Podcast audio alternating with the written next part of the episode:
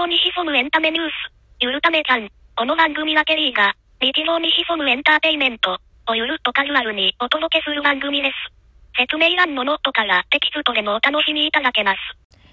今回のテーマは、東京事変の花金ナイトやっちまったガーサス林檎ちゃんナイス金継ぎということでお送りしたいと思います。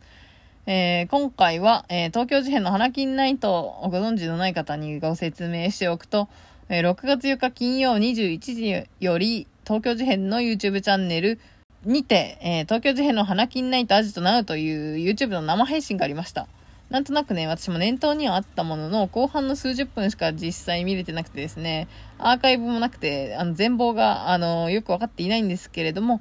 まあ、あの、概要的には、ニューアルバム、音楽のプロモーションの一環だとは思っているんですが、アーカイブもないので、えっ、と、公式サイトの方もね、見たら、あの、生配信のね、URL 行ってみたら、現在公開されておりませんっていう風に出てくるんですね。悲しいですね。えーもし東京事変の関係者の方が聞いておられましたら、ぜひアーカイブご検討いただけますと幸いです。はい。というわけで、これを機にね、メンバーによる動画が順次プレミア公開されています。プレミア公開っていうのはなんか、アップロードする、動画をアップロードする側と動画を閲覧する側が、あの、同時にね、そのアップロードと閲覧開始が一緒にできるというようなシステムになっております。雑音に負けない。はい。えー、と、そういうことで、まあ2分前ぐらいからカウントダウンされていていたんですけど、まあね、初めてそのプレミア公開をオンタイムで見れたのが第3回目のグモ散歩でした。ちなみに、第1回は東京事変の花金ナイト、畑俊樹の楽しい夕食ということでなんか NHK みたいな感じのタイトルだったんですけど、ちなみに畑さんはドラムですね。で、2回目は東京事変の花金ナイト、伊沢一葉のトレーニングッドっていうことで、ちょっとね、タイトルが癖が強くなってきます。まあそもそもね、花金ナイトのナイトが半角カタカナな時点でちょっと癖強めなんですけど、トレーニングッド。さらにトレーニングはまた半角カタカナ。さらにインパクトが強いのがサムネイルにムキムキの伊沢さんが載っているっていうことで、えー担当は主にキーボードを担当している伊沢さんです。で、第3回目が東京事変の花金ナイトグモ散歩ということで、えー、名前はもう完全に消えてわずか4文字グモ散歩ということで、ギターの浮雲さんが、えー、担当されている第3回なんですけれども、この回は、なんとね、散歩と書いてあるのに陶芸に行くという、まあまあまあまあ、そんな感じの回になっております。で、まあその途中でね、りんごちゃんが金継ぎにやってくるんですね。で、ここで私がビビビと来ました。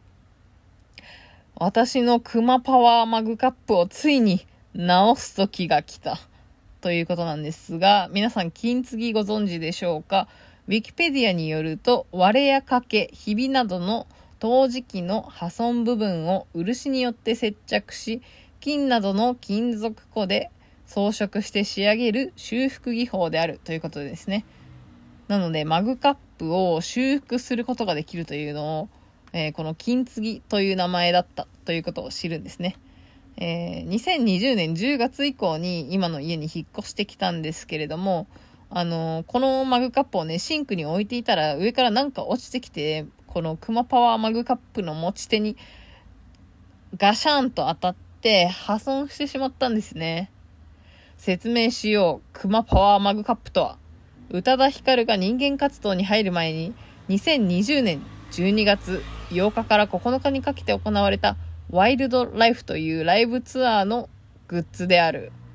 ということなんですが、まあ、ワイルドライフのね、えー公式サイトを調べ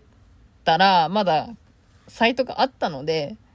えーサイトに載っている公式名称的には、ホワイトマグという何の癖もない名前でした。なんですが、まあ、マグカップにね、クマパワーって書いてあるんですね。で、最近、宇多田ヒカルのインスタライブにも、えー登場していたクマちゃんなんですけど、まあ、そのクマちゃんのシルエットが載っているマグカップとなっております。でね、まあ、そのマグカップが割れちゃったんですよね。取っ手の部分が。で、あの、まあ、カップの部分と取っ手の部分と、あと上側の取っ手と接続部分のところが、の3ピースになっちゃったんですね。で、まあ、大きさ的にはカップの部分が一番でかくて、取っ手の部分があって、取っ手と接続部分の間が、まあ、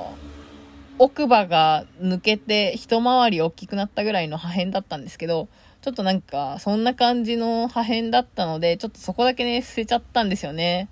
で、なんとなく直せる気はしていたんですけど、あの、ほっといてたというか、まあその辺に置いてたんですね。そしたら、まあこの YouTube を見て、お、なんかついに直せる日が来たと思ったんですね。で、まあもともと直せる気はしてたので、なんかあの、その辺に置いていたんですけど、まあ真剣に修理先を探してなかったので、えー、東京事変が金継ぎというものを教えてくれたことに非常に感謝しております。まあそんなわけでね、早速、金継ぎの相見積もりを撮ってみました。えー、大阪でもね、修理を受けている、えー、お店はあったんですけれど、ちょっとね、持ち込みしないと見積もり対応しないということだったので、ちょっと行くのがめんどくさいなと思って、写真でね、見積もり可能なところを京都のお店で3カ所見つけたので、えー、見積もりの依頼に出してみました。で、1店舗目は、取っ手の部分の掛けも修理対応なんですが、強度の問題で簡易金継ぎとなりますと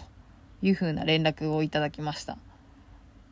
えー、まあ、金継ぎでもですね、種類がありましてですね、この簡易金継ぎという人工の樹脂を使ったものだったかなっていうのが簡易金継ぎ。で、ちょっと言い方間違ってたら、まあ、おのおの調べていただきたいんですけれども、まあ、人工じゃなくて、漆自体がまあ樹脂なんですけど、まあ、漆のみを使ったものが本金継ぎだったかな。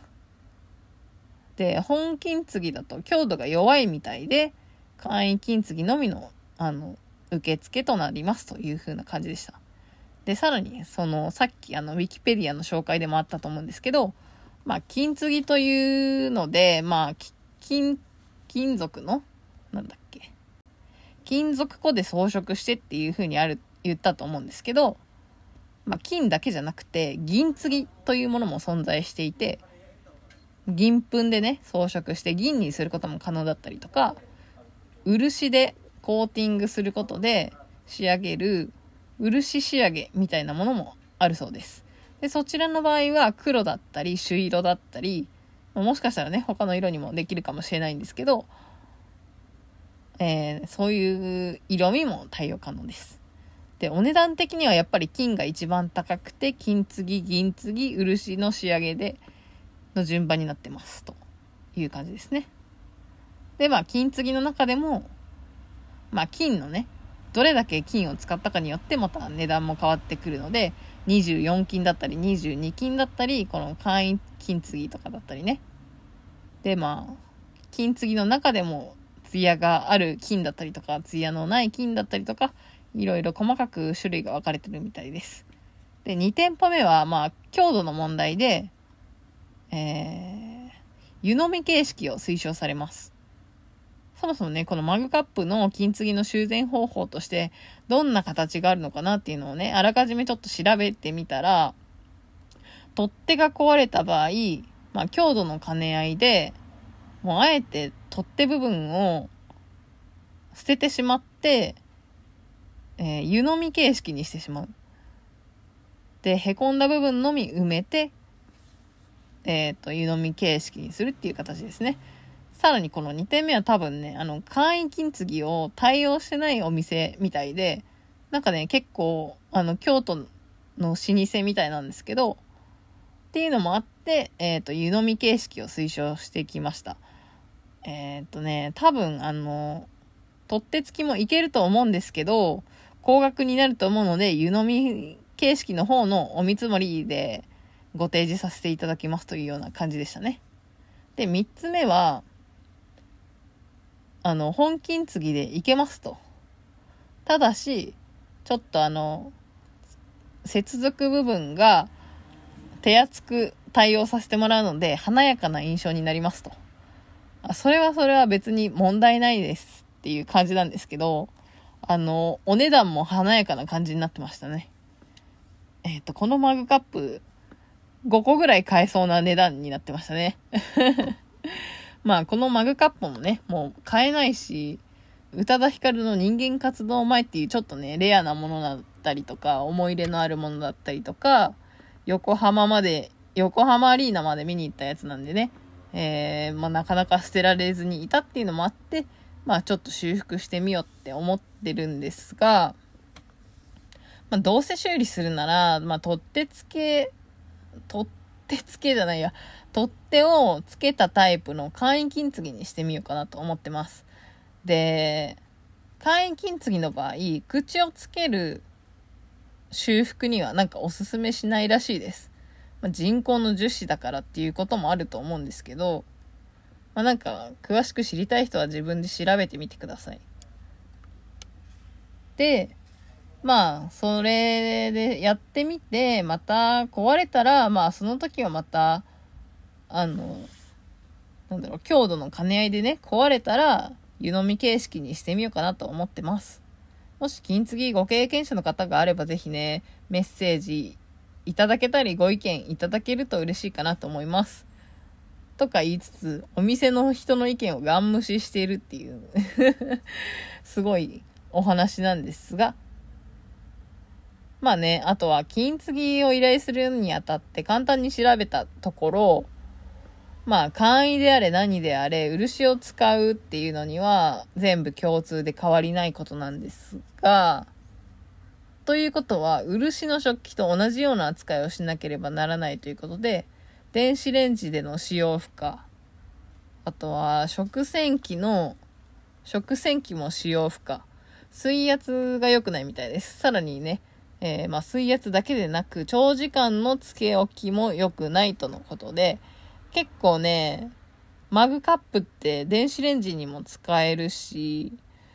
あの、利便性がなくなるなっていうのはあるんですけど、まあその分長く使えるかなっていうので、まあどちらを取るかっていうのは、まあ人それぞれだと思うんですが、ちょっと間違って電子レンジに入れちゃったりしたらどうなるんでしょうね。破裂すんのかなそうなると、電子レンジから買わなきゃいけないっていう、えー、悲劇が訪れるわけなんですけれども、まあね、えー、漆の食器も持ったことがないので、いや、もしかしたら実家とかにはね、あるのかもしれないんですけど、まあ、新しい人生の経験とチャレンジということで、なんだろう、あ、なんとなく、その布団の打ち直しに感覚的には似てんのかな。でも打ち直しした布団めっちゃいいので、えっ、ー、と、この金継ぎもいいものだと勝手に思って、クマパワーマグカップをレベルアップさせてみようかなと思っております。でね、金継ぎが終わったら、なんだろう、えっ、ー、と、クマパワーゴールドマグカップ？クマパワーワイルドゴールドマグカップになったとヒッキーに報告しようかなと勝手に思っている、そんな回でございました。今回も最後までご視聴いただき、ありがとうございました。ご意見ご感想は、Twitter のハッシュタグ、ゆるためちゃん、でお待ちしております。